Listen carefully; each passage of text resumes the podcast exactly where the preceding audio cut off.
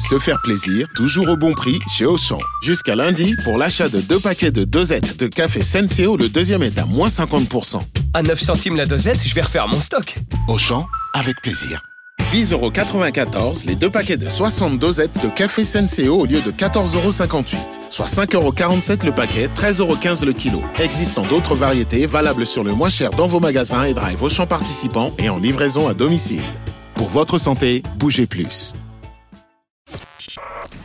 We don't attack Putin or Moscow.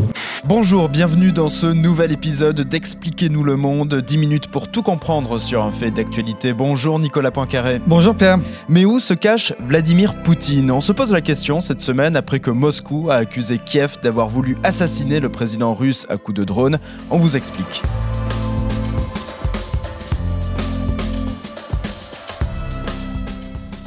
L'image est saisissante, un petit engin volant, un drone, qui s'approche des toits du Kremlin en pleine nuit et qui explose, abattu par des systèmes de défense.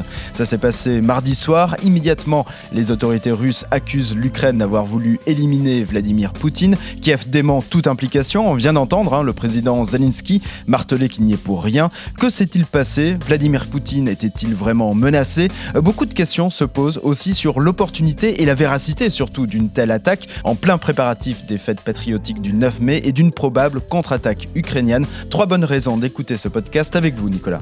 Eh bien, alors on va voir qui est à l'origine de ces survols de drones au-dessus de Moscou. On va en tout cas évoquer les, différentes euh, hypothèses. On va aussi vous raconter que Vladimir Poutine, en réalité, ne dort jamais au Kremlin, qu'il y avait donc très peu de chances qu'il puisse être touché par ce possible attentat. Et du coup, ben, je vais essayer de vous expliquer où et comment il vit généralement. Et puis, tout cela survient dans un contexte très particulier puisque l'on attend une contre-offensive ukrainienne, la contre-offensive ukrainienne du printemps annoncée depuis longtemps. Expliquez-nous le monde. Un podcast RMC. Nicolas Poincaré. Pierre Courade. Moscou a ouvert une enquête pour terrorisme, mais plusieurs hypothèses restent encore aujourd'hui sur la table, Nicolas. Oui, alors plusieurs scénarios sont possibles. D'abord, l'hypothèse euh, que défendent les Russes, c'est-à-dire qu'il s'agissait d'un attentat organisé par les Ukrainiens dans, dans le but de tuer Vladimir Poutine. Première hypothèse.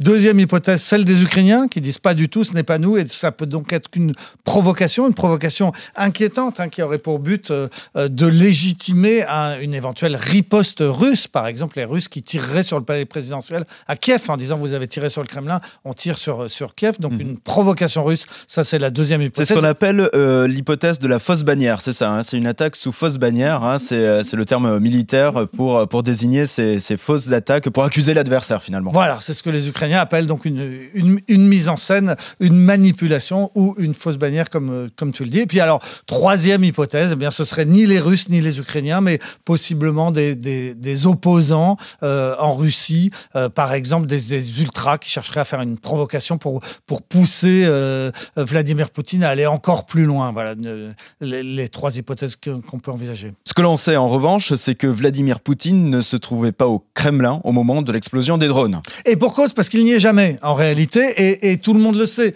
ce qui pose question, effectivement, ceux qui auraient organisé cet attentat savaient pertinemment qu'ils avaient très peu de chances de toucher Vladimir Poutine. D'abord parce que le Kremlin est immense hein, et tomber sur, sur l'endroit où il aurait pu se trouver en, pleine nuit euh, était très difficile. Mais surtout, plusieurs centaines de milliers de mètres carrés. Hein, je crois, ah, le, Kremlin, euh, on s'y perd. Hein. Euh, on, s'y rend, on s'y déplace à l'intérieur en autobus. Hein. C'est pas du tout, c'est pas du tout l'Élysée. Entre moi, mm. je me souviens d'avoir été souvent au Kremlin dans les années 90, quand il y avait à l'époque le Soviet suprême au début mm. des années 90 qui se réunissait. Les, les députés prenaient des autobus pour rejoindre à l'intérieur du Kremlin, la, salle du Congrès. Alors, le, bâtiment euh, qui a été touché, euh, en tout cas qui était le plus proche de l'endroit où le drone a été intercepté, c'est ce qu'on appelle l'ancien Sénat, qui servait de, Sénat euh, au 19e siècle, et dans lequel, effectivement, se trouvent les bureaux du président. À l'époque, moi, je me rendais souvent quand c'était Boris Yeltsin qui avait ses bureaux à, cet endroit-là. Ça donne sur la place rouge, c'est donc juste derrière ces, murailles,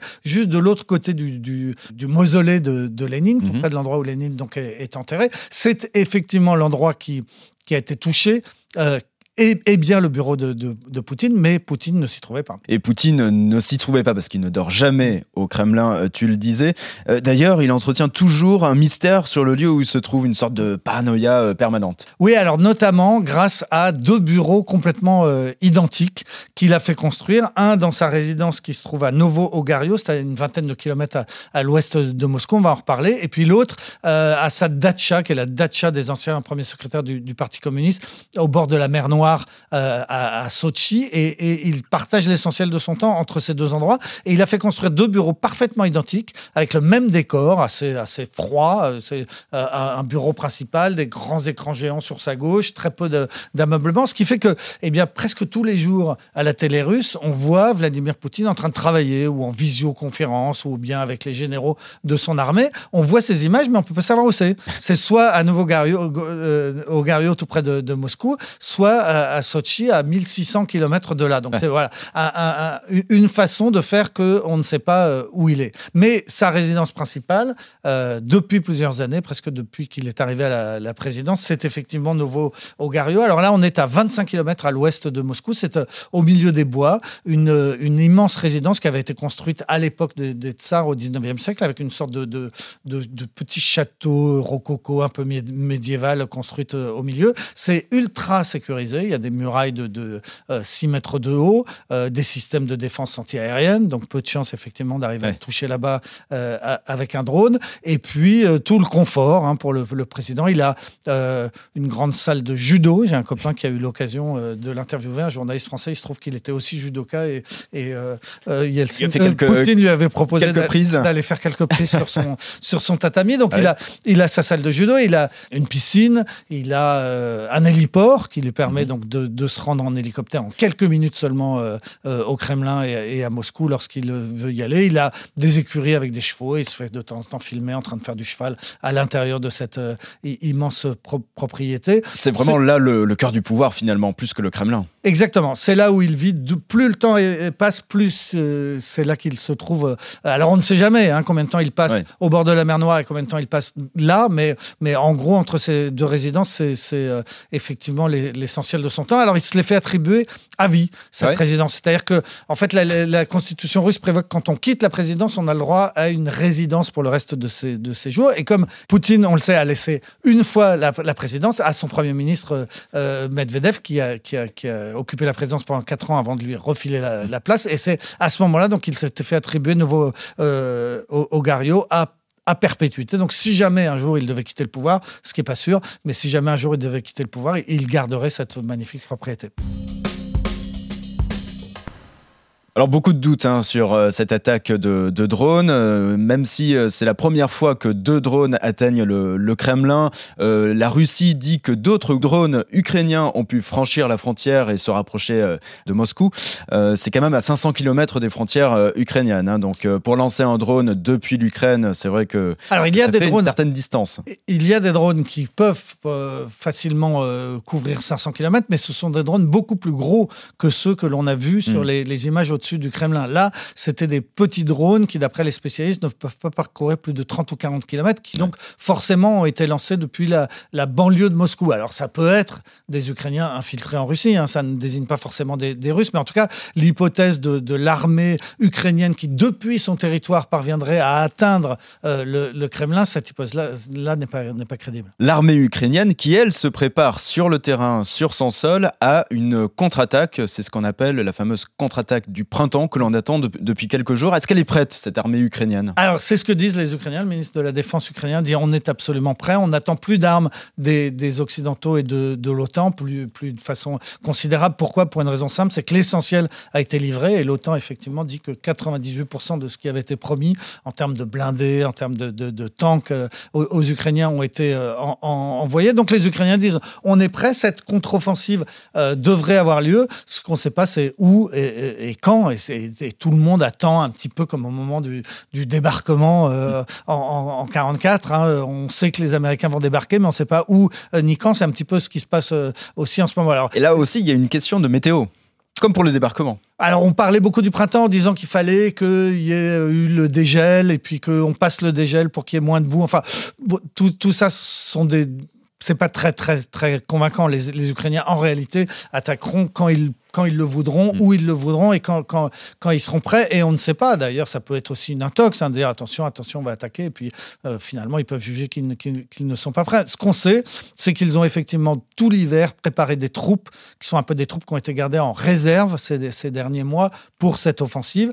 Euh, on parle de 50 000 hommes, d'une douzaine de brigades, donc de, de 40 000 hommes euh, chacune, qui ont été formés essentiellement, en tout cas 9 sur 12 de ces brigades ont participé à des entraînements à l'étranger Mhm. Euh, c'est-à-dire en Pologne, en Allemagne ou, euh, ou en, Angleterre. Bon, les, les, les, opérateurs des canons César ont aussi été formés dans le Var, en France, au camp de Juers. Donc, euh, on, sait que l'armée ukrainienne a été vraiment formée par les Occidentaux depuis un moment, et ce sont ces troupes fraîches, entre guillemets, qui devraient participer à cette contre-offensive redoutée par les Russes, attendue par les, Ukrainiens, et dont on, en réalité, on ne sait rien à l'heure où on parle.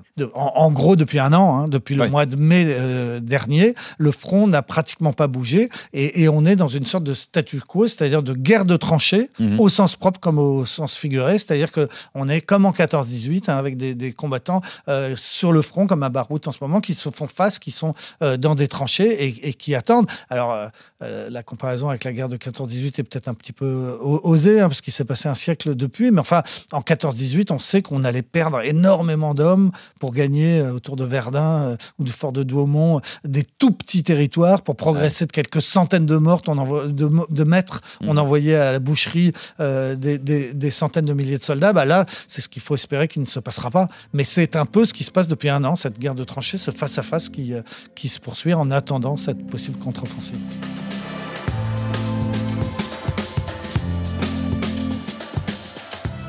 C'est la fin de cet épisode. Merci de nous avoir suivis. Si vous avez aimé, n'hésitez pas à en parler autour de vous et à vous abonner. Nous sommes présents sur toutes les plateformes et sur le site et l'appli RMC. On se retrouve la semaine prochaine. Merci Nicolas. À la semaine prochaine Pierre. Retrouvez Nicolas Poincaré dans Apolline Matin. Tous les jours à 6h20 et 7h50 sur RMC.